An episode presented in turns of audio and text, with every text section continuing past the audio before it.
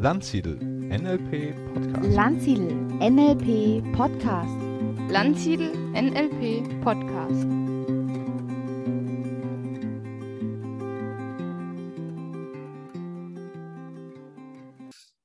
Herzlich willkommen zu einer neuen Ausgabe des Landsiedel Podcasts und ich bin heute im Gespräch mit dem Richard alias Richie Seidel.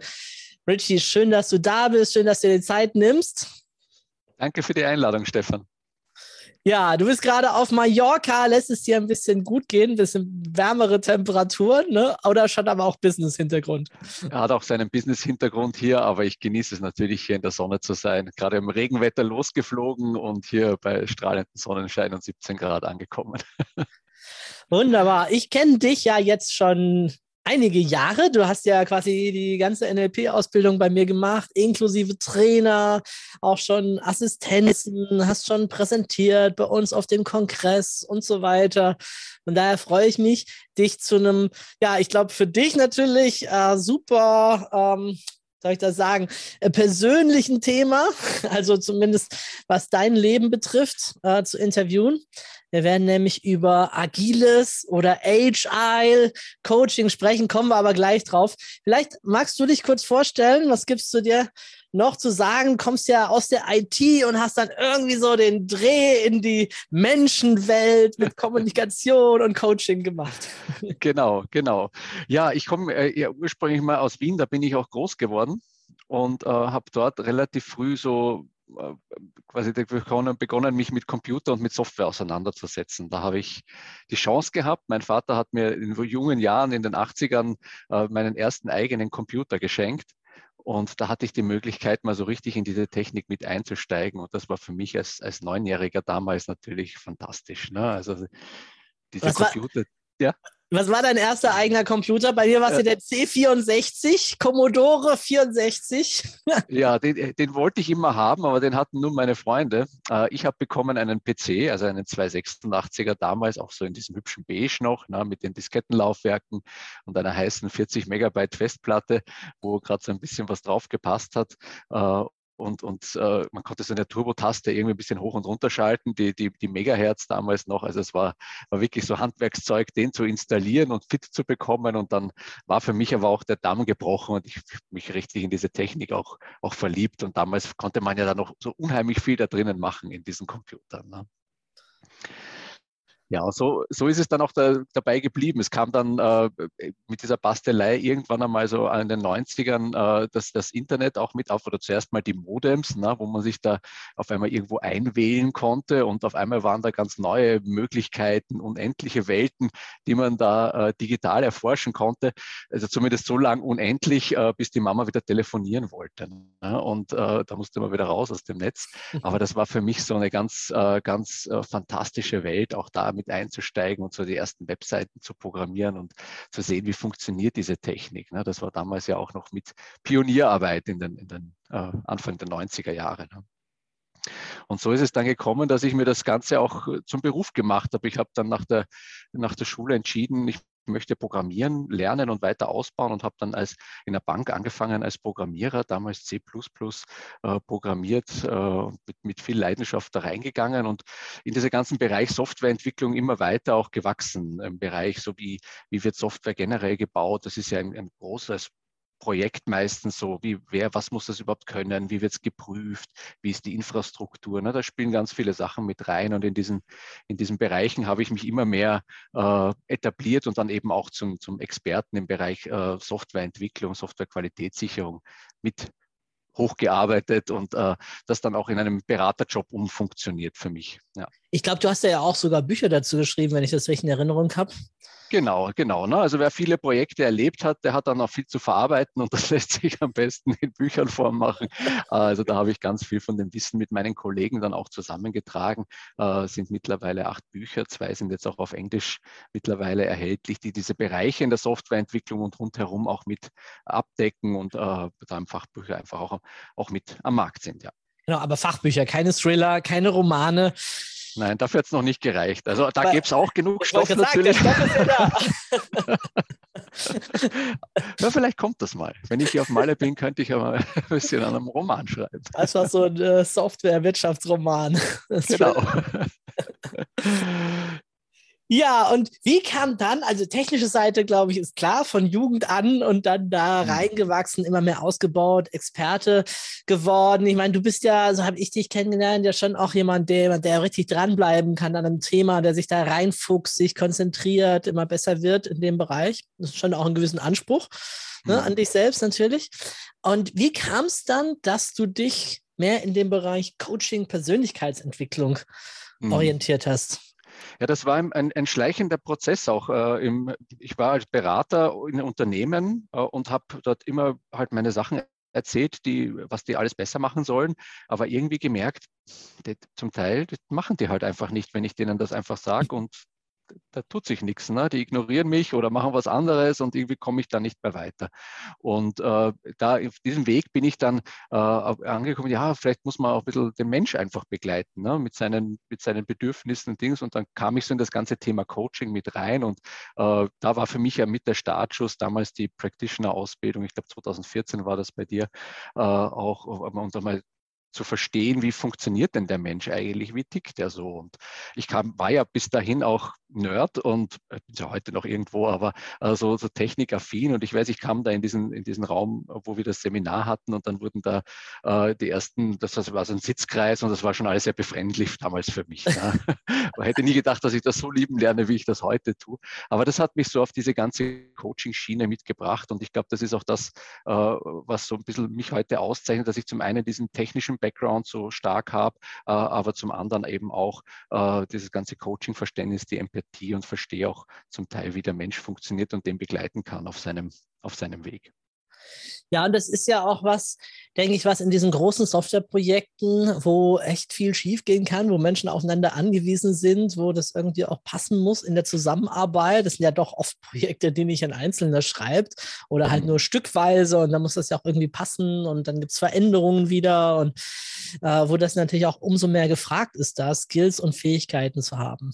Ja, also das ist, das ist natürlich das, das gerade das Zusammenspiel äh, der Menschen dort ist mittlerweile so essentiell. Äh, es ist eben nicht mehr nur ein Programmierer dran, der die Software schreibt. Das können auch mal zehn, das können 40 sein, die können verteilt sein über die ganze Welt, unterschiedliche Kulturen, Zeitzonen, aber auch in einem Unternehmen äh, die ganzen Abstimmungen und alles. Ne? Da, ist, da gibt es so viele Reibungspunkte, wo einfach der Mensch gefordert ist und eben nicht die Technik, äh, dass es da einen ganz großen Hebel gibt, die Dinge dann erfolgreich zu machen. Ja, und äh, das ist ja auch etwas, wenn es um sich anpassen an die Umwelt geht, an Veränderungen, was vielen größeren Unternehmen, wahrscheinlich auch vielen kleinen, aber vor allen Dingen den großen oft schwerfällt. Ne? Es ist doch mhm. irgendwas so ein bisschen eher äh, entweder nimmt man vielleicht als Metapher so ein großes Schiff, was dann doch nicht so leicht sich zu wenden lässt oder zumindest viel Platz braucht oder die Dinosaurier als riesige Kolosse, die doch nicht so anpassungsfähig sind an veränderte Umweltbedingungen und ähnliches.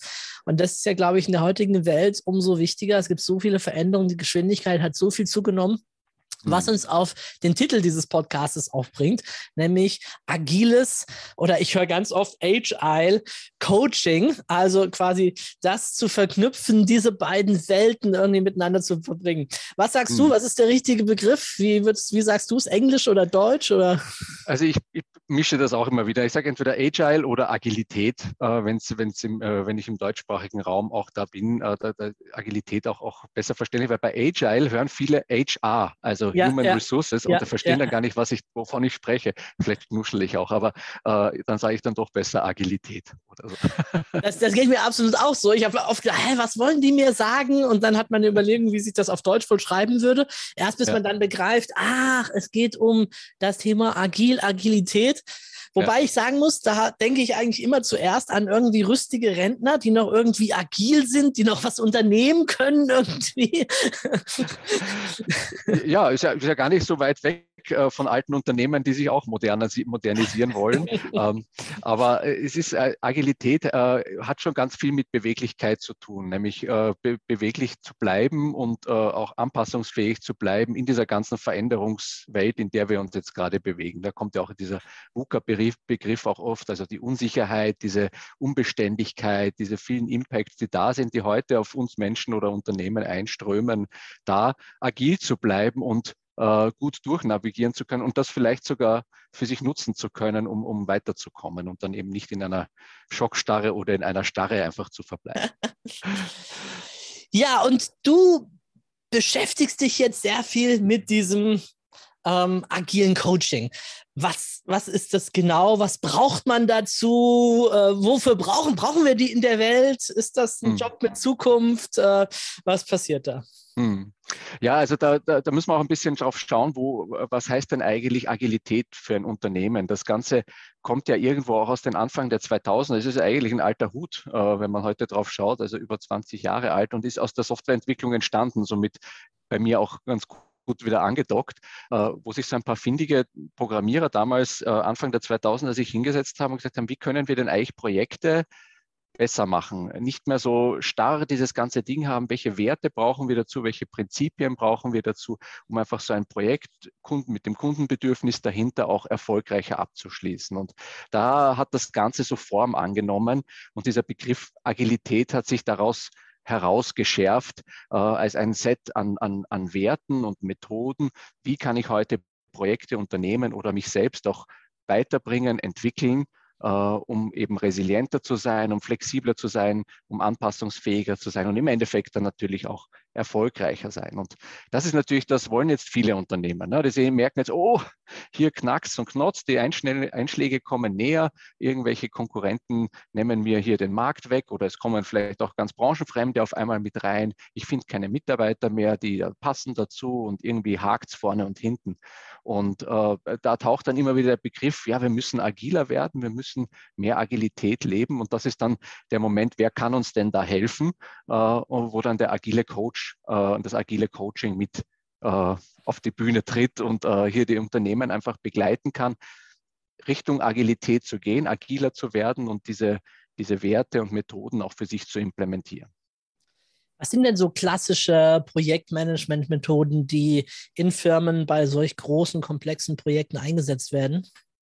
Also es gibt so, so zwei ganz klassische Frameworks, kann ich mal so sagen, äh, für, für Projektmanagement in diesem Bereich Agilität. Das eine ist Scrum, das ist äh, relativ äh, weit äh, bekannt auch in, in, in, im Projektmanagement-Bereich, ähm, das wirklich einen Rahmen absteckt, wie kann ich ein, ein Projekt agil ausgestalten.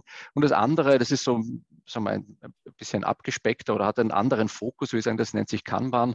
Äh, das kommt so aus der äh, Entwicklung bei Toyota heraus, wo es darum ging, wie kann ich denn herausfinden in so den ganzen Prozessen, die ich in einem Projekt habe, wo denn eigentlich meine Bottlenecks sind? Wo bleibt eigentlich die Zeit auf der Strecke? Wo werden Ressourcen verbraten? Wo komme ich nicht weiter? Und da hilft dieses, dieses äh, System, dieses Framework sehr gut, eben die zu finden, zu isolieren und dann eben zu lösen auch.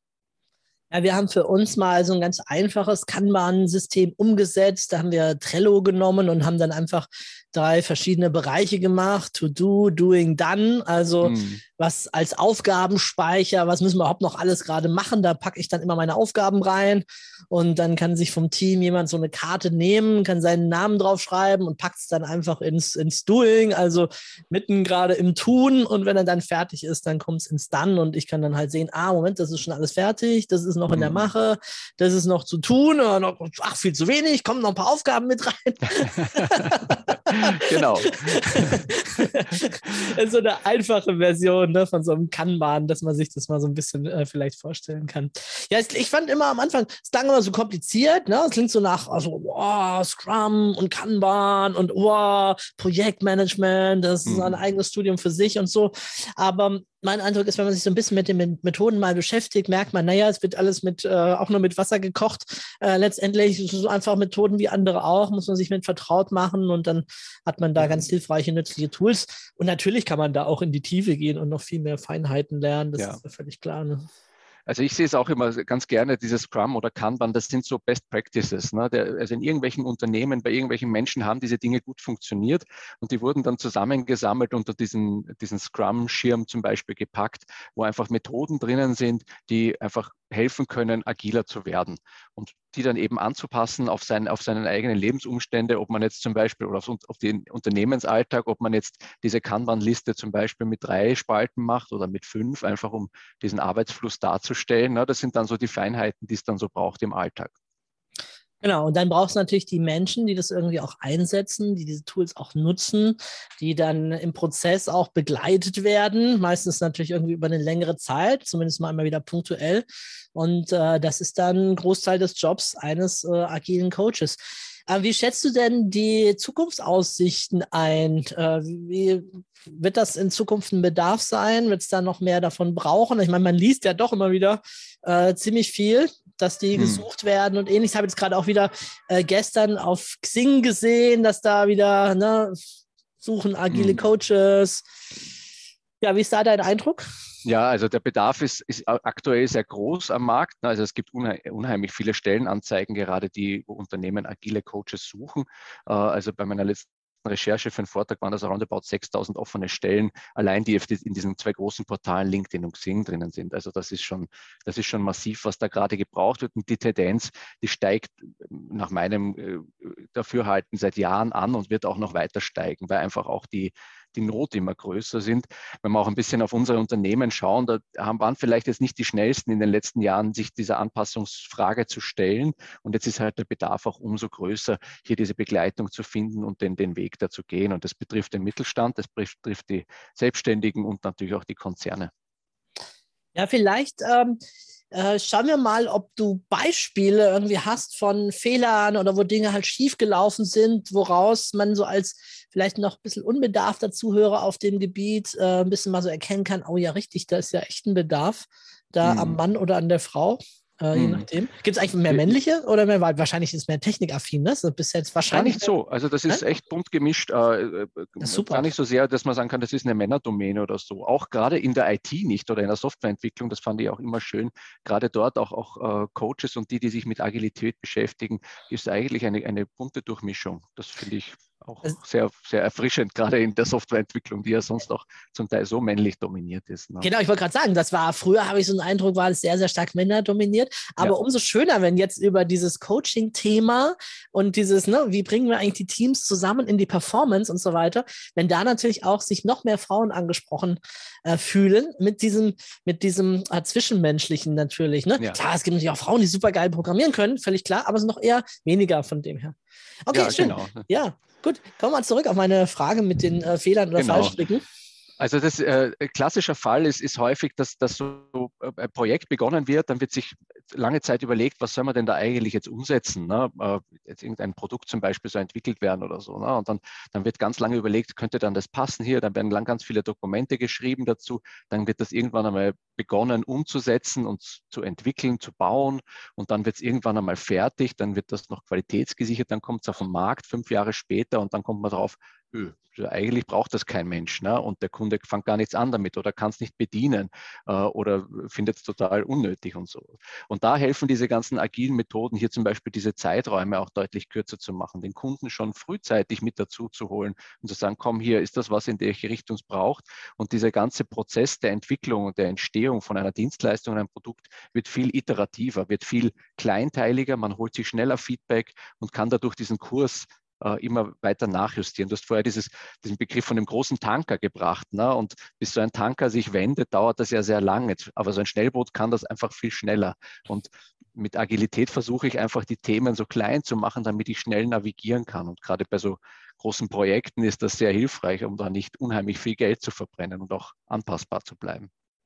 Spielt da irgendwie dieser Lean Startup Ansatz mit diesen Minimal Viable Products, äh, spielt der da irgendwie mit rein oder ist das eine ganz andere Baustelle? Also das, der, diese Dinge sind alle miteinander verknüpft. Ne? Es ist auch, das ist gar nicht so trennscharf zu machen, wo hört Agilität auf und wo fängt zum Beispiel Lean an oder wo fängt New Work an. Also diese Themen, äh, das, die, die, die, greifen alle ineinander, weil auch äh, ein agiles Konstrukt zu schaffen in einem Unternehmen oder ein Unternehmen zur Agilität zu bringen, ist halt auch eher etwas ganzheitliches. Ich muss auf vielen Ebenen äh, das denken und da spielen natürlich auch bis zur Arbeitsplatzgestaltung dann im Endeffekt alles mit rein. Ne? Weil was mich daran äh, beeindruckt hat, war, dass man noch gar nicht unbedingt das fix und fertige Produkt hat, sondern erstmal die einfachsten Funktionen testet. Wollen die Menschen das überhaupt, die User, ja? Also zumindest jetzt für ein Unternehmen, was für den freien Markt entwickelt. Hm Und da konnte ich mir für mein Unternehmen auch eine Scheibe abschneiden. Das ist total hilfreich. Seitdem, äh, früher habe ich es immer so gemacht, wenn ich ein Seminar anbieten wollte, habe ich das immer erst komplett entwickelt, was Wochen oder Mhm. Monate gedauert hat, bis ich alles zusammen hatte, Unterlagen fertig hatte und dann mich getraut habe, so, jetzt kann ich es öffentlich stellen. Ne? Mhm. Und dann, oh, will keiner haben. Ja, Na, dann Genau. entwickeln wir mal das nächste Seminar, ne? So ja, nach ja, dem Motto. Ja, genau. Äh, fehlt völlig die Phase, wo man auch mal ein bisschen äh, rekapitalisiert, also ein bisschen Geld auch Ja. reinkommt. Und heute mache ich es genau umgedreht. Ne? Ich mache erstmal die Landingpage und gucke mal, ob es jemand kauft. Und dann, äh, deswegen gibt es bei uns auch immer diese Frühbucherpreise mit solchen Ja. so frühen Abständen, weil Mhm. wenn es keiner kauft, brauche ich es gar nicht entwickeln. Dann kommt es einfach wieder raus. Ne? Und wenn es dann die Mhm. Leute kaufen, dann setzen wir uns aber dran und entwickeln und machen und tun. Ne? genau, genau. Ne? Total Das ist- hilfreich. Das fließt da natürlich schon mit rein, weil in Perfektion zu sterben, das hilft ja keinem Unternehmen auch weiter. Ne? Und da, das Umdenken, das ist, äh, also das klingt jetzt so, so, so vertraut vielleicht auch, dass man sagt, ja, ist ja klar, dass man da auch früh macht, aber viele Unternehmen, der Großteil der Unternehmen machen das noch nicht oder nicht im ausreichenden Maße. Ne? Ja, was kann es noch für Fallstricke oder Probleme geben, wo der agile Coach gebraucht wird und eingreifen kann? Mhm. Also es ist natürlich besonders gerade diese, das darf man nicht vergessen, das ist ja ein Veränderungsprozess in einem Unternehmen. Ne? Es, geht ja, es geht ja darum, die Arbeitsweise, die vielleicht auch seit 10, 15, 20 Jahren etabliert ist oder sich so festgesetzt hat, die aufzubrechen. Und äh, das ist natürlich für einen äh, agilen Coach schon auch die, die, da zu schauen, wo, wo sind denn da die, die Knackpunkte, wo sprechen Leute miteinander, wo gibt es vielleicht eine Meetingkultur, die verändert werden muss, äh, wie können die Arbeitsabläufe besser gestaltet werden und das halt eben mit diesem coachenden Ansatz zu machen, zu schauen, was ist denn da und da diesen Schatz zu heben, weil da ist natürlich auch ganz viel äh, Ressourcenkraft in den Mitarbeitern oder auch Eigeninitiative drinnen, die Selbstorganisation zu steigern. Also da ist schon, da ist schon einiges drinnen, wo der, der agile Coach dann anhegen, ansetzen muss, aber eben auch, und das ist die Schwierigkeit immer dran, das sind halt Dinge, die laufen eigentlich ganz gut, so wie sie laufen. Ne? Es wird vielleicht merken die Mitarbeiter schon, ja, es braucht Veränderung, aber so manchmal fehlt so der Wille und da auch wirklich die richtigen Ansätze zu finden, immer wieder die richtigen Punkte, an denen die Stellschrauben, an denen man drehen kann, äh, das ist somit die Herausforderung dabei auch. Ja. Ähm, jetzt wirst du ja ab und zu zu Unternehmen gerufen. Ich kann mir vorstellen, das ist dann schon auch immer ein bisschen längeres Projekt, eine längere Mhm. Zeit. Das heißt, man hat jetzt nicht irgendwie wie vielleicht ein anderer Coach mehrere Kunden an einem Tag und dann am nächsten Tag neue Coachings schon, Mhm. sondern man ist ja schon irgendwie auch in Projektarbeit mit drin. Ähm, aus dieser Zeit gibt es da Erfahrungen, wo du sagst, Mensch, da hat es richtig Spaß gemacht, da habe ich Veränderungen gesehen. Das waren so Mhm. richtige Erfolgsmomente für mich oder Highlights Mhm. auch. Also die gibt es immer wieder. Das ist nämlich äh, so ich der Moment, wo es so ein bisschen Klick macht, wo, wo dann der eine oder andere oder das Team auch auf einmal versteht, warum funktionieren die Dinge so und was, dass ich selber einen Beitrag dazu bringen kann im Team. Also ein ganz äh, schönes Beispiel ist zum Beispiel im Agilen macht man sehr häufig Retrospektiven, also eine Reflexion über das, was habe ich jetzt eigentlich so die letzte Zeit gemacht. Und das im Team zu machen, allein mal drauf zu schauen, die, die alle in einen Raum zu holen und mit einer äh, guten Methode, einfach mit einem guten Workshop-Format da reinzugehen und denen zu sagen, okay, schaut doch mal auf dieses Monat, was jetzt vergangen ist. Wie waren die Prozesse? Was lief gut? Was lief nicht gut? Was, wo wollt ihr euch verbessern? Und da entsteht auf einmal eine Dynamik da drinnen, wo die dann am Schluss zum Teil geblättet da sind. Obwohl das so naheliegend war, haben sie es nicht gesehen und haben auf einmal Punkte, wo sie sagen können, okay, das können wir die nächsten Monate verbessern und verändern. Und, und diese Selbstwirksamkeit, die dadurch dann auch entsteht und die Selbstorganisation, die in dem Team entsteht, das sind eigentlich so immer die Highlight-Momente, äh, wenn, wenn man so merkt, richtig mehr, da hört man den Groschen fallen und das, ich meine, ja, freue ich mich dann auch total. Ja, Richie, wir wollen ja hier ein bisschen auch Menschen oder Coaches motivieren, um mal sich zu überlegen, ob das nicht sogar auch ein Bereich für sie wäre, um aktiv zu werden. Und äh, du wirst ja bei uns im NLP Webinar TV dazu auch äh, ein paar kostenfreie Abende veranstalten, wo man dann noch eben viel, viel tiefer reintauchen kann. Ähm, deswegen lass uns doch gerade mal so diesen Beruf anhand der Dills-Pyramide der Ebenen mal durchgehen, um so einen kleinen Einblick irgendwie auch schon mal so zumindest zu vermitteln. Und äh, viele NLPler kennen ja das Modell von Robert Dills. Äh, von daher nutzen wir das doch einfach mal so ein bisschen, um das zu strukturieren. Und das ist ja die erste Ebene, die Umwelt- oder Umfeld-, Umgebungsebene. Ja, wenn du in solchen Projekten bist, wo bist du dann Meistens. Ich meine, vielleicht jetzt auch nochmal anders mit Corona, aber Mhm. je nachdem. Bist du vor Ort? Bist du zu Hause? Wie ist da so dein Umfeld? Mhm. Also bis Corona war das ein, ein Job, der vor Ort passiert, weil die Teams einfach auch vor Ort sind und diese Begleitung einfach auch im Persönlichen sehr, sehr, sehr braucht. Äh, jetzt mit, mit, mit der ganzen äh, Corona-Situation hat sich das natürlich noch einmal äh, verändert. Da ist natürlich ganz viel auch remote möglich geworden. Es gibt ganz viele Tools, mit denen man jetzt da auch digital gut arbeiten kann. Trotzdem, und ich glaube, das wird auch so bleiben, es wird eine Hybridlösung bleiben. Also ich bin heute so weit, dass ich sage, okay, es braucht gewisse Sachen einfach vor Ort, wo man einfach mal mit den Personen auch dann im Team wirklich an einem Thema persönlich arbeiten kann oder im Einzelcoaching auch. Und äh, dann aber auch eben die Zeiten, wo man einfach nur per Zoom oder sonstigen äh, Werkzeugen dann das Team mit begleitet. Weil diese hast es vorher schon gesagt, diese Einsätze als, als agiler Coach, das sind keine punktuellen, das ist immer ein Prozess, den man begleitet und der kann ein halbes Jahr, Jahr dauern.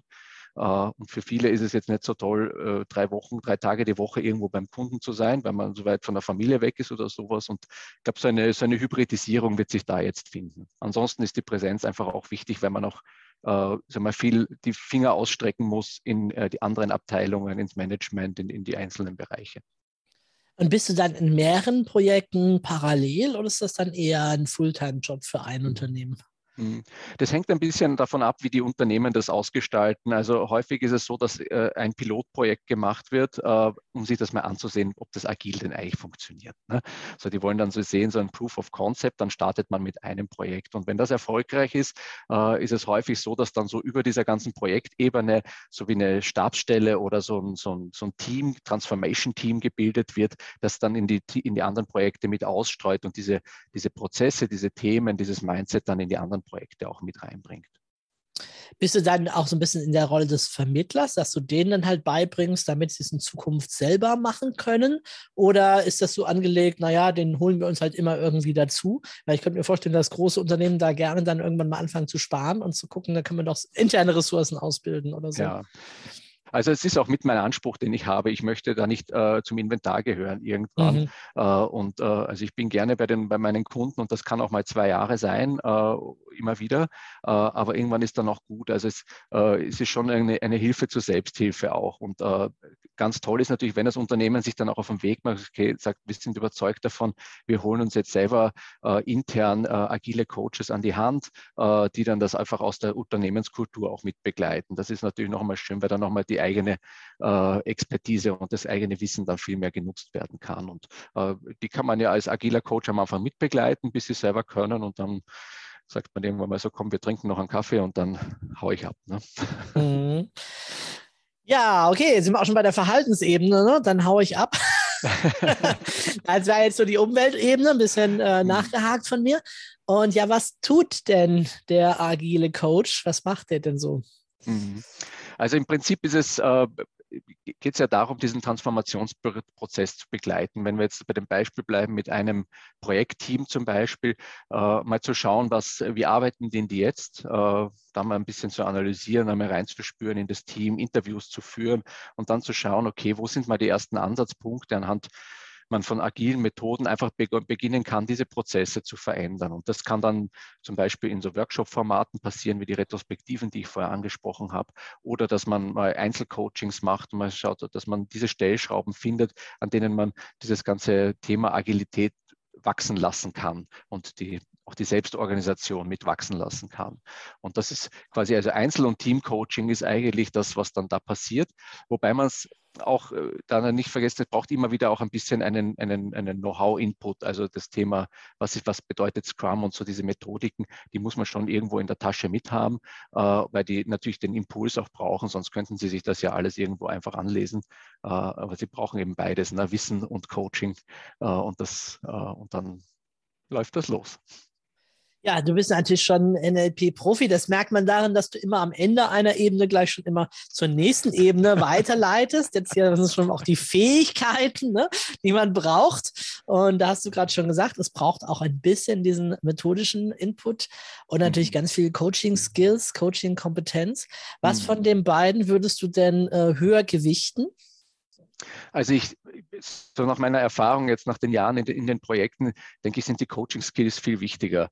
Also so, wie kann ich so einen Prozess begleiten? Wie kann ich jemanden befähigen und als, als Begleiter zur Verfügung stellen, damit er selber wächst äh, und sich die, die Dinge selber auch organisiert und macht, weil das einfach viel nachhaltiger ist.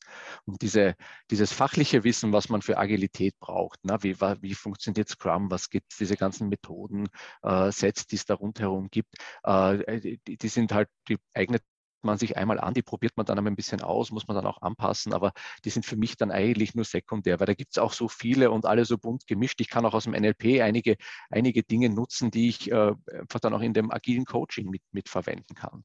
Und äh, so gesehen sind für mich die, die Coaching-Skills die deutlich äh, wichtigeren, die man braucht bei so einem Prozess. Und was man eigentlich am wenigsten braucht, da ist es so wirklich die fachliche Kundenexpertise. Also wenn das ein Automobilhersteller ist, dann muss ich jetzt nicht wissen, wie ein Auto funktioniert oder ein Motor.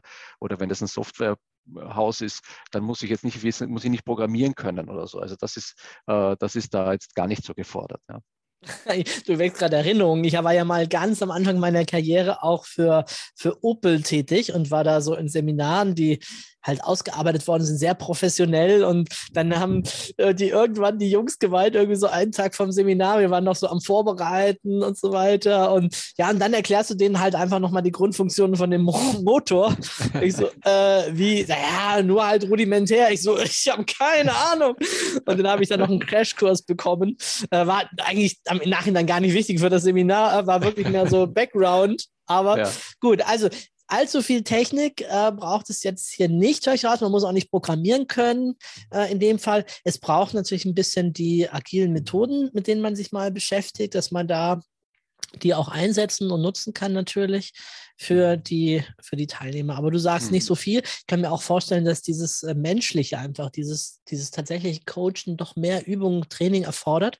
Wir mhm. haben ja da oft auch äh, für Coaches eben längere Ausbildungen, um sich da mal überhaupt in die Situation hineinzubegeben, zu gucken, wie ist denn das mit dem anderen Menschen, Rapport mhm. aufbauen, was kann jetzt helfen, Flexibilität im Geiste und so weiter. Ähm, Perspektivenwechsel, da gibt es doch eine Menge Dinge, die man dann halt mhm. lernen kann. Und beides zusammen fließt halt hier ein in die Fähigkeiten des agilen Coaches. Mhm. Ähm, vielleicht nichtsdestotrotz, ähm, gehen wir mal nicht davon aus, dass alle, die zuhören, jetzt schon so abgeschlossene Coaching-Ausbildungen haben. Was sind denn für dich so Coaching-Schlüsselfähigkeiten, äh, die man da haben muss? Hm. Also was, was mir persönlich da immer, immer, immer am meisten wichtig ist, wenn ich in so ein Projekt reinkomme, ist, ist so wie gesagt einmal diese Beziehungsebene herzustellen, gerade zu den unterschiedlichen Charakteren. Äh, in so einem Team arbeiten ja nicht, äh, die sind ja nicht alle gleichgeschaltet. Da gibt es die, die am liebsten alleine für sich irgendwo hocken und ein Problem lösen. Da gibt es die, die am liebsten das bei, der, bei, bei einer Runde Kaffee irgendwo ausdiskutieren. Und äh, im Endeffekt muss man die ja alle auf diese Reise mitnehmen. Das heißt, also diesen, diesen Rapport aufbauen, diese Beziehung herzustellen, mal schauen, was, was ist denn da eigentlich für ein Mensch gegenüber? Und das immer so auch mit dieser Haltung des Nichtwissens, so dass ich gar nicht weiß, wie es hier so läuft und nicht gleich alle in Schubladen stecke, stecke, sondern einfach mal schaue, okay, wie, wie agiert das, das Team da? Einfach mal diese Beobachterrolle auch einzunehmen und zu schauen. Und ähm, das ist so das eine. Und das andere ist, und das, das ist, fällt manchmal schwer, äh, ist äh, auch gar nicht so viel reinzugeben in den Prozess, sondern auch wirklich das entstehen zu lassen, auch in den Teams. Also schon die Impulse, was sie tun können und die Begleitung, aber auch diese Ergebnisse dort wertzuschätzen und anzunehmen und weiterzubringen. Und das ist, das ist häufig das Problem, wenn, was ich sehe, wenn, wenn sich Führungskräfte dann anschicken, äh, hier dann agiles Coaching mitzumachen für ihr Team, weil die meisten eine Vorstellung haben, wie es am Ende sein soll. Und äh, das ist natürlich dann, äh, was sagt, okay, das ist schön, was ihr euch jetzt hier überlegt habt, aber ich hätte es gerne ganz anders. Das kommt natürlich beim Team dann nicht so gut an. Also auch wirklich das auszuhalten, was da in dem Team entsteht oder in dem Projekt, wie sie es denn gerne haben wollen im Endeffekt und das einfach so mit den Leitplanken zu begleiten. Ich glaube, das sind so die Coaching-Aspekte, die man, äh, die man gerade beim agilen Coaching am, am, am meisten braucht auch. Mhm. Okay. Ja, gehen wir weiter zur nächsten Ebene. Das sind die Glaubenssätze und Werte. Ja, was denkst du, wenn du beim Kunden bist? Was glaubst du? Was glaubst du über deine Tätigkeit, über die Menschen, mit denen du zu tun hast? Alles Idioten, ne? Oder so wäre zum Beispiel so ein Glaubenssatz. Oder was, was glaubst du über ja. alles, was damit zu tun hat? Ja. Also ich habe, äh, also mein Glaubenssatz, der mir am, am, präsentesten ist, wenn ich beim Kunden bin, und das ist, äh, den sehe ich immer dann ganz schön bewiesen, natürlich, ich dann auch immer selber, das ist einfach, dass, äh, dass in diesen, dieses ganze Know-how, was die brauchen, um agil zu werden, schon da ist, dass die eigentlich wissen, wie es geht. Äh, ihnen fehlt nur der Rahmen dazu oder die Möglichkeit, sich da auszugestalten und dass sie alle ganz tolle Ideen haben da. Also äh, so ein Team, so ein Unternehmen formt sich ja auch nicht irgendwie ganz zufällig. Na, da kommen Leute hin, die ähnlich ticken, äh, die irgendwo schon ein, gemeinsame, ein gemeinsamen Level auch haben, auch wenn sie unterschiedlich sind, aber trotzdem irgendwo ein, eine gemeinsame Denke haben und diesen Schatz zu heben. das ist so mein Bild, was ich davon dann auch immer habe und, und diese, diese Gestaltung, die zu bringen. Und das sind so, das ist, das ist, glaube ich, der Hauptglaubenssatz, den ich da vor mich hertrage. Also großartig, alles schon da. Ne, könnt ihr auch im NLP sagen, jeder hat alle Ressourcen in sich, die er braucht. Die Organisation hat schon alles, was sie braucht, um hier auch agil zu werden. Sie brauchen mhm. nur ein Stück weit den Rahmen. Sie brauchen vielleicht ein bisschen sowas wie den Führer, der sie da rausbegleitet. Oder mhm den, ähm, ja, jetzt wenn, wo du gerade auf Mallorca bist, ne, den Reisebegleiter. Genau. habe ich schon bei der nächsten Ebene sogar hier, ne, Identität. Ja. Ähm, ja, bleiben wir noch kurz auf der Ebene. Äh, irgendwelche Werte, die wichtig sind hier in der Arbeit? Also das ist natürlich schon äh, das ganze äh, Thema Agilität fußt ja für mich auf einem Wertekanon einfach. Die sind jetzt nicht so deterministisch, dass man sagen kann, das sind jetzt 15 Werte und die sind es. Aber äh, es gibt schon welche, die immer wieder auftauchen. Ne? Das ist das Thema Transparenz. Also, dass ich zeigen kann und zeige, wie, was ich arbeite, äh, wo ich gerade stehe, was ich für Themen habe. Also diese Offenheit auch dazu haben. Für viele Unternehmen nicht einfach oder für viele Mitarbeiter das auch zu zeigen. Aber ich muss das als agiler Coach natürlich auch vorleben. Ich muss auch, das kann ich auch ganz offen sagen, ich stehe gerade da und da, ich weiß gerade nicht, was ich mit euch machen soll. Äh, äh, sagt ihr mir das doch mal. Und dann äh, also auch mit dieser, mit dieser Offenheit und dieser Transparenz äh, da zu agieren. Das Thema Kommunikation, das Thema Feedback, äh, ein ganz essentielles also manchmal wird vom Management so ein bisschen abfällig gesagt, ja, Agilität, das ist ja immer nur Quatschen miteinander und irgendwie stimmt es auch, weil es ganz viel mit dem Austausch zu tun hat, gerade von Menschentypen, die sonst gar nicht so viel miteinander zu tun haben, also hier Synergien zu schaffen. Und auch das Thema Mut und Neugier, also Neues auszuprobieren äh, und da auch mal auch zu akzeptieren, dass irgendwas vielleicht nicht so gut klappt. Ne? Agilität hat auch viel mit Ausprobieren zu tun. Eine irgendwas aus, eine neue Methodik, die es vielleicht gibt, die man sich irgendwo angelesen hat, die mal zu testen in einem Workshop-Format zum Beispiel und ähm, dann zu entscheiden, ja, war das was oder war das nichts. Ne? Also das ist so, so, ein, so ein Wertekanon, der dann einfach dahinter steckt. Äh, und den muss ich natürlich als agiler Coach auch selber authentisch irgendwo mitbringen. Äh, und äh, auch wenn es um Thema Selbstorganisation geht, na, ich möchte ja, dass die Teams sich beginnen selber dann zu organisieren und selbst auch die Verantwortung für ihren Prozess zu übernehmen irgendwann. Und wenn ich dann aber hinkomme und mich da als externer Berater immer nur bedienen lasse und selber gar nichts da in die Hand nehme, äh, dann, dann wirkt das natürlich nicht gut. Also ich muss diese Werte selber auch leben dort. Ja. Flexibilität haben wir natürlich auch im NLP sehr ja. stark als eines der Grundlagendinge. Mhm. Ja gut, Zielorientierung gibt es wahrscheinlich dort auch. Ne? Genau, Oder, genau. Mhm. Ja, Prozess, Zielorientierung. Mhm. Gut, kommen wir zur nächsten, zur Identität. Wer bist du, wenn du da unterwegs bist? Ja, ich habe das, das schon so schön gesagt, ne? Reisebegleiter, das ist auch das Bild, was ich gerne, was ich gerne dafür nehme, weil das ist, äh, eine Reise ist ja meistens etwas, was auch irgendwo ein, ein Ende hat, aber dahingehend eine schöne Zeit ist mit vielen Erfahrungen, mit, mit tollen Erlebnissen, von denen man nachher noch gerne erzählt. Und äh, so als dieser Reisebegleiter, äh, das finde ich einfach, einfach ein schönes Bild. Äh, ich komme hin in ein Unternehmen als agiler Coach, die stehen am Anfang, die wissen, wo sie hinwollen, vielleicht noch diffus, aber zumindest in welche Richtung es geht. Und dann geht es auf diese Reise und dann geht man Berge hoch und in Täler runter. Manchmal äh, schifft es aus Kübeln oder es gibt ein Gewitter oder einen Schneesturm und dann scheint mhm. wieder die Sonne. Und als Begleiter kann ich dann einfach immer ein bisschen den Weg zeigen, ein bisschen was erzählen rundherum, was man gerade sehen könnte, wenn man schaut äh, und, und einfach und dann über die eine oder andere Stolperfalle helfen, äh, bis man am Ziel angekommen ist. Ne? Und dann äh, kriegt man noch sein Trinkgeld. Und genau, ich wollte gerade sagen, am Ende lässt den Hut rumgehen oder, oder wie? genau, genau, dann lass den Hut rumgehen und äh, äh, genau, also auch was davon haben. ja, da sind auch ein paar Überstunden angefallen. Und, und, und. ja, ja. Ja, sehr schönes Bild. Und ähm, ja, wie ist das, wenn du danach dann so eine Gruppe, ich wollte schon sagen, in die Freiheit entlässt, aber wenn die sozusagen auf eigenen Füßen dann stehen oder das Projekt abgeschlossen ist, je nachdem. Ähm, Hast du schon mal die Menschen dann auch vermisst, wenn du länger mit ihnen zusammen warst? Ja, durchaus. Also ich bin auch Gott sei Dank, also ich denke, mit allen schönen Projekten, wo ich war, äh, bin ich auch immer noch, noch äh, lose im Kontakt mhm. oder in, in WhatsApp-Gruppen verbandelt oder man trifft sich dann mal, wenn man in der gleichen Stadt ist, dann am, am Abend auf ein Bier oder sowas. Also das ist, äh, das ist Gott sei Dank äh, immer erhalten geblieben. Äh, und ich finde es aber auch andererseits wunderbar, wenn die dann einfach selber laufen können. Ne? Das ist, und diese Dinge dann selber denken und, und machen. Oder manchmal dann auch Feedback kommt. Irgendwo ein Jahr später dann auf einmal eine Rückmeldung, du, ich habe hier eine neue Methode, kennst du die schon? Und ich so, oh, ne, kannte ich noch gar nicht. Mhm. Schaue ich mir mal an. Ne? Da merkt man, okay, die bleiben da an dem Thema drinnen, die überlegen sich selber Sachen und das ist natürlich schön. Ja. Ja, sehr cool. Ja, äh, letzte Ebene, äh, Vision, Mission, Zugehörigkeit zu dieses Höhere. Hm.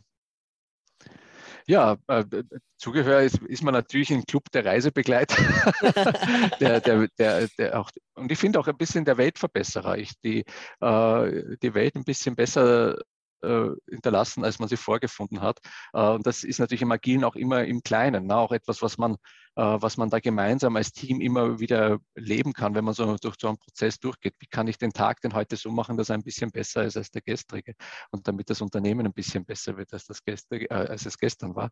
Und äh, das ist schon etwas äh, dazu begleiten, dass das erfüllt dann auch irgendwo und gibt auch wieder manchen einem, auch von den Mitarbeitern, wieder mehr Sinn, weil sie merken, okay, die haben jetzt die Möglichkeit, an dem Unternehmen mitzugestalten, wie das in Zukunft agieren wird. Und das erfüllt viele mit Stolz und auch viele mit einem Sinn, äh, hier auch wieder mehr Motivation auch mit, mit reinzugeben. Und ich glaube, gerade unsere Unternehmen hier im, im, im deutschsprachigen Raum, die, die brauchen dann noch ein gut, gut wieder in Bewegung zu kommen. Das ist meine, meine Sicht der Dinge, dass wir da ein bisschen in einer Trägheit angekommen sind über die Komfortzone der, der, des Wohlstandes der letzten Jahre und da braucht es wieder mehr Bewegung. Und ich glaube, das ist so die, äh, die Mission, die man sich auch als agiler Coach nehmen kann, hier wieder ein bisschen mehr Beweglichkeit reinzubekommen. Ja, spielt denn das Thema äh, Nachhaltigkeit äh, irgendwie eine Rolle? Ähm, ja, durchaus. Das spielt natürlich auch, weil äh, gerade so diese Projekte, wo ich vorher erzählt habe, diese Langläufer, wo da wird ja unheimlich viel Geld zum Teil verbrannt, äh, die, äh, wenn das so quasi nach klassischen Modellen äh, läuft, äh, wo Geld in den Sand gesetzt wird und äh, man die, die Hände über den Kopf zusammenschlagen kann, was da an Ressourcen vergeudet wird. Ne? Und da helfen natürlich agile Methoden einfach auch, wenn man schon in die falsche Richtung läuft, das früh zu erkennen und gegensteuern zu können. Und das ist, glaube ich, der große Nachhaltigkeitsaspekt dabei auch. Also die Zukunftsgestalter, die Mitveränderer, die hier helfen, Ressourcen einzusparen, dass Menschen nicht sinnlos lange ohne erfolgreich, wenig erfolgreiche Projekte am Ende machen, sondern dass das ein bisschen zielgerichteter ist, dass die mehr Freude dabei haben. Ja. so gesehen eigentlich auch ein, ja, ein moderner Beruf des Zukunfts, des Reisebegleiters in die Zukunft. Genau, der, der Reisebegleiter in die Zukunft. könnte man sagen. Ja, wunderbar. Ja, vielen Dank einmal durch diesen Spaziergang über die Dilz-Pyramide. Ich hoffe, allen ist jetzt so ein bisschen noch klarer geworden. Ach ja, darum geht's. Das sind die Möglichkeiten, die Chancen hier. Genau, ich habe ja noch ein zweites Modell, was ich immer super gerne verwende, das äh, Graves-Modell oder auch Spal Dynamics äh, genannt, diese mhm. Bewusstseinsentwicklungsebenen. Und äh, ja, ich möchte dich bitten, nochmal so deine Einschätzung nach, wo auf den Ebenen finden wir denn da was davon? Für welche Bewusstseinsebenen ist das denn eher eine, ähm, eine gute Methode? Und daraus ergibt sich natürlich, welche hm. Bewusstseinsebenen noch nichts damit am Hut haben werden. ja, also ich, ich, finde so, der, der erste Kontaktpunkt ist meistens so zwischen, äh, so vom Weg von Blau zu Orange. Ne? Also ein blaues Unternehmen, also gerade wenn man jetzt da wirklich sehr viel Bürokratie, sehr viel Regelwerk da ist, die tun sich oft schwer damit, dass in, beim Agilen alles ein bisschen, sie nennen es dann chaotisch läuft, obwohl das gar nicht immer so ist, aber äh, das wird oft so, also, ja, da macht ja jeder, was er will, da gibt es überhaupt keine Regeln mehr, oder jeder kann sich da einbringen und so, wie soll denn das alles enden? Ne? Also da ist dann, da ist dann eher so eine Dissonanz da. Und ähm, äh, auf, auf Orange ist es häufig so, dass da, äh, das ist äh, gerne was, was vom Management dann auch, auch so eingefordert wird. Wir wollen jetzt irgendwie, wir müssen irgendwie effektiver werden, wir müssen irgendwie noch mehr rausholen aus dem Ganzen, wir müssen das neu, den neuesten heißen Scheiß machen und das ist eben Agilität und wir wollen unheimlich viel Geld damit verdienen. Die Projekte werden alle viel schneller fertig. So argumentieren sie sich das dann immer und so beginnt, da ist ein häufiger Einstieg, ne, dass dann dahinter ein, ein Kulturwandel eigentlich dann stattfindet, ist dann eher der, der nächste Aspekt. Es bringt natürlich auch schon was, ne, wenn ich diese alten Projekte habe und ich möchte die einfach erfolgreicher und besser machen. Also auf, auf Orange hat man da schon so den ersten Hebel auch mit, auch wenn das gar nicht so das Bild dahinter ist. Aber es ist oftmals schon der Nutzen, den man dann auch damit rausziehen kann. Und ähm, spannend, wenn man so von, auch von, von der grünen Seite beleuchtet, ist es ja schon so eine, eine Retrospektive zum Beispiel, so eine, also so eine Reflexion im Team. Äh, da wird ja im Agilen sehr darauf geachtet, dass auch jede Stimme gehört wird, mal, dass die auch auch ein, ein Gehör bekommt. Sonst gibt es häufig ja die, die Alphas, die sagen, wo es lang geht und die sagen auch, äh, was zu entscheiden ist und die anderen sitzen rum und melden sich gar nicht. Ne? Und es gibt da ganz viele Formate, die eben auch dahin wirken, dass auch jeder mal gehört wird, auch die, die sonst, die unheimlich schlau sind, aber sonst nichts sagen. Also das ist, das ist da ganz, äh, ganz essentiell. Und äh, und dann, und das ist natürlich das Spannende, ist es natürlich äh, in, in Agilen so, dass es sehr interdisziplinär ist, also über Abteilungsgrenzen und so hinausgeht das ganze Unternehmen auch, auch bespannt. Also man geht auch stark in diesen integralen Aspekt rein in Richtung Gelb, äh, wo dann wirklich unterschiedlichste Stärken miteinander kombiniert werden in dem Ganzen und so ein viel mehr systemischerer Ansatz daraus entsteht im Unternehmen. Ne? Und das ist, das ist immer wieder erstaunlich. Da gibt es Unternehmen, wo manche Abteilungen seit Jahren nicht miteinander sprechen, die Mitarbeiter dort, weil warum auch immer, da gibt es auch viele politische Sachen dahinter, aber wo das nicht ist. Und dann auf einmal über diese agilen Projekte kommt das zusammen. Und da entsteht dann Magie. Ne? Also ganz neue, ganz neue Aspekte, ganz neue Blickperspektiven darauf. Also ich würde sagen, so von, von Orange, Grün und Gel ins Gelb hinein, da ist, da ist, da ist das so, so aufgespannt. Orange meistens die Motivation aus den Unternehmen heraus, aber äh, bei Grün und Gelb, wo es dann wirklich spannend wird. Ja, wunderbar. Vielen Dank für diese Einordnung dort. Also es ist nicht immer alles gelb, wenn man das vielleicht zum ersten Moment vielleicht denkt, sondern kann durchaus hier sehr stark auch aus dem Orangenen herausgetrieben sein, aus diesem mhm. Erfolg. Wir wollen besser werden. Und dann benutzt man halt, merkt man, Moment mal, diese Methoden funktionieren ja, auch wenn sie vielleicht im ersten Moment äh, noch nach altem denken ein bisschen ja. chaotisch erscheinen. Ja. Aber ähm, ich denke, das wird die Zukunft sein. Viele Dinge in ihrer Komplexität lassen sich einfach nicht mehr oder nicht mehr so gut mit diesen alten Dingen managen.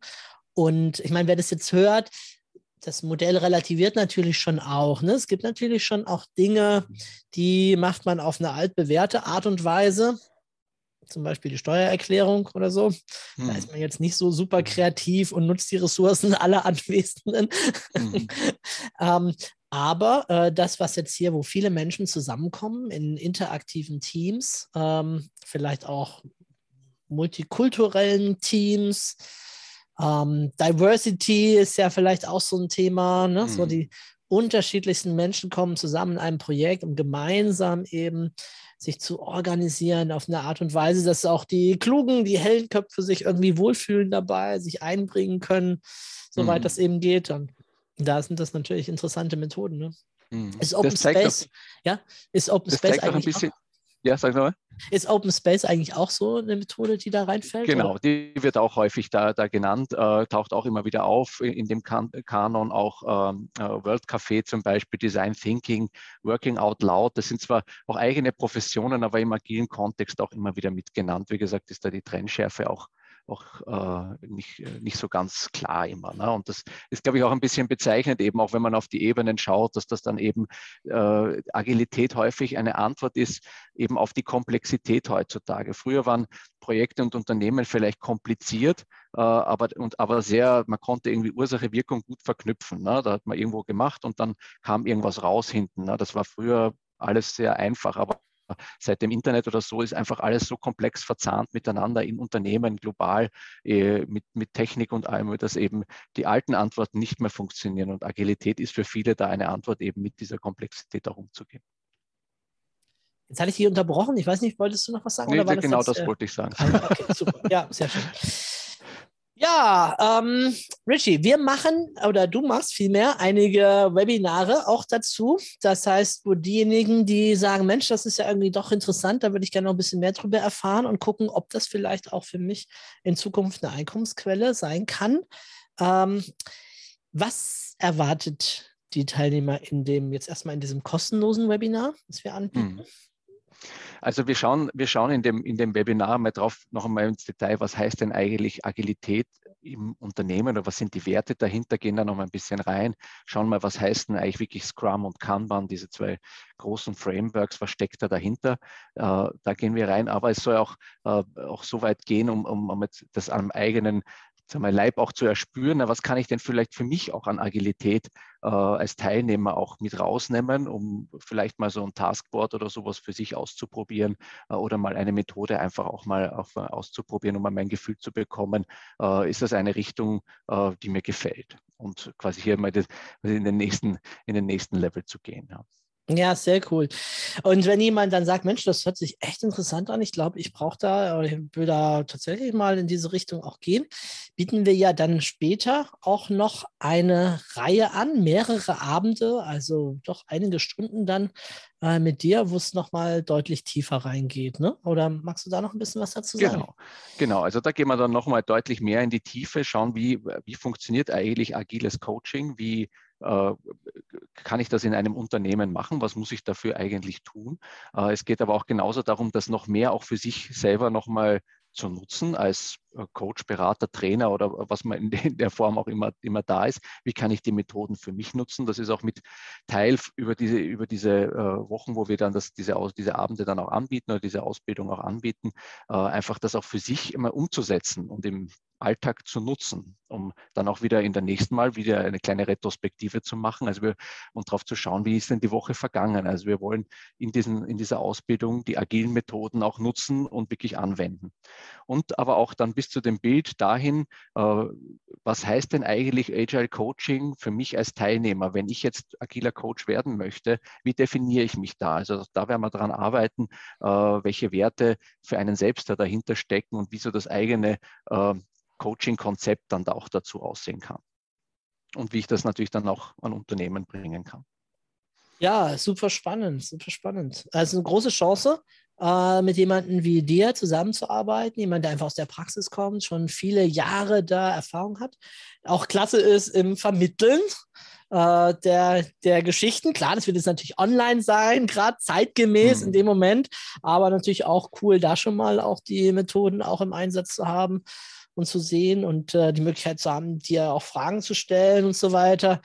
Und klar, ich meine, das ist mit jeder äh, Ausbildung so, dass äh, wenn man dann später in der Praxis ist, dann kommen vielleicht noch ganz andere Fragen und dann schon mal den Kontakt zu dir auch zu haben, um da vielleicht dann noch mal ins Eins zu eins zu gehen, auch um das noch mal zu vertiefen. Oder wer weiß, äh, was es da noch für, für professionelle Fortbildungen entsprechend dann hinten ja. gibt. Mhm.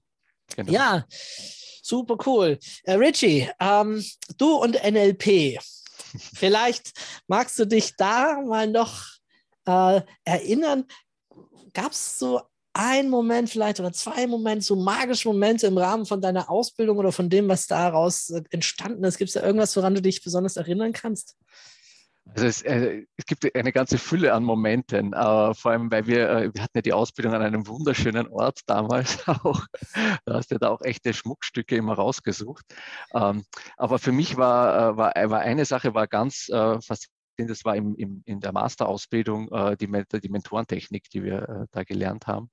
Äh, und äh, da mal in den Kontakt zu gehen mit den Mentoren, das ist etwas, was ich heute, ich würde sagen, fast täglich mache, äh, im Geiste immer wieder da Kontakt aufzunehmen und mir einen Rat zu holen.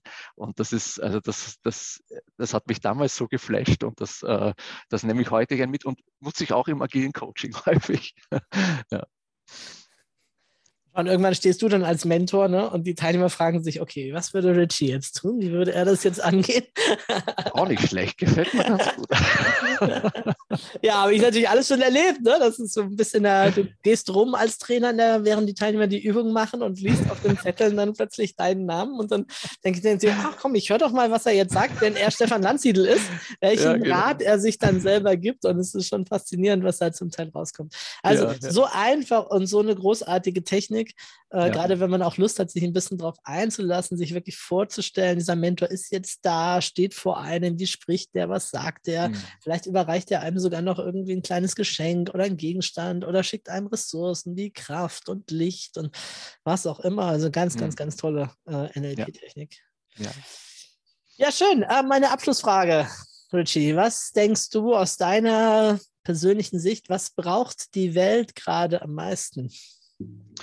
Also äh, das, was ich äh, so gerne auch mitvermittle, das brauchen natürlich am meisten und zwar ist das ein Zukunftsoptimismus. Das ist das, was wir, was wir gerade brauchen und wo ich, den ich selber habe, weil ich irgendwie seit meiner Kindheit leidenschaftlicher Star Trek-Fan bin und es total toll finde, wenn wir mal irgendwie in einer Welt leben, wo wir technisch die Dinge haben, die wir so brauchen, aber eigentlich uns nur mal damit beschäftigen, uns persönlich weiterzuentwickeln und die Menschheit weiterzuentwickeln. Also das Bild, was damals dort so geschärft wurde auch. Und, äh, und da würde ich auch gerne wieder viel mehr den Blick einfach hinrichten. Und das, glaube ich, tät uns allen ganz gut, gerade jetzt in der Zeit, wo wir irgendwie nur in diese Problemerbsensuppe reinschauen seit zwei Jahren und, und sehen von, von einer Nachrichtenhorrormeldung zur nächsten, einfach mal den Blick zu heben und einmal zu schauen an den Horizont und mal zu schauen, was, wie, wie wollen wir denn eigentlich in Zukunft tolles Leben haben? Wie soll denn unsere Zukunft aussehen? Und hier auch wieder mal positiv ranzugehen, weil es gibt auch so viele positive Beispiele äh, auf der Welt, was toll läuft und äh, da mal den Fokus mehr drauf zu richten, um mehr optimistisch auch in die Zukunft zu gehen. Ja, vielen Dank. Jetzt ist auch endlich dieses Geheimnis gelüftet, warum du so ein Sunny Boy bist. Das ist aus den Star Trek-Folgen. Nein, das ist wirklich so, wenn der Richie irgendwie reinkommt, da ist ein Strahlen, da ist gleich eine ganz andere Stimmung irgendwie im Raum. Und auch hier natürlich im virtuellen Raum, da reichen die Strahlen auch, aber das ist ja völlig klar, das ist wegen Star Trek. Ja, so ist es. so, so. Und ich dachte schon, jahrelange Persönlichkeitsentwicklung hätte dich eingebracht, aber du hast Die haben halt das dann nochmal gefiltert und fokussiert natürlich. Ne? verfeinert, verfeinert. Den Genau, Glanz nochmal verfeinert. Ja, schön. Ja, ja, ich freue mich auf die Webinarreihe mit dir und äh, sage dir ganz, ganz herzlichen Dank äh, für dieses Interview. Ja, ich sage auch danke, ja.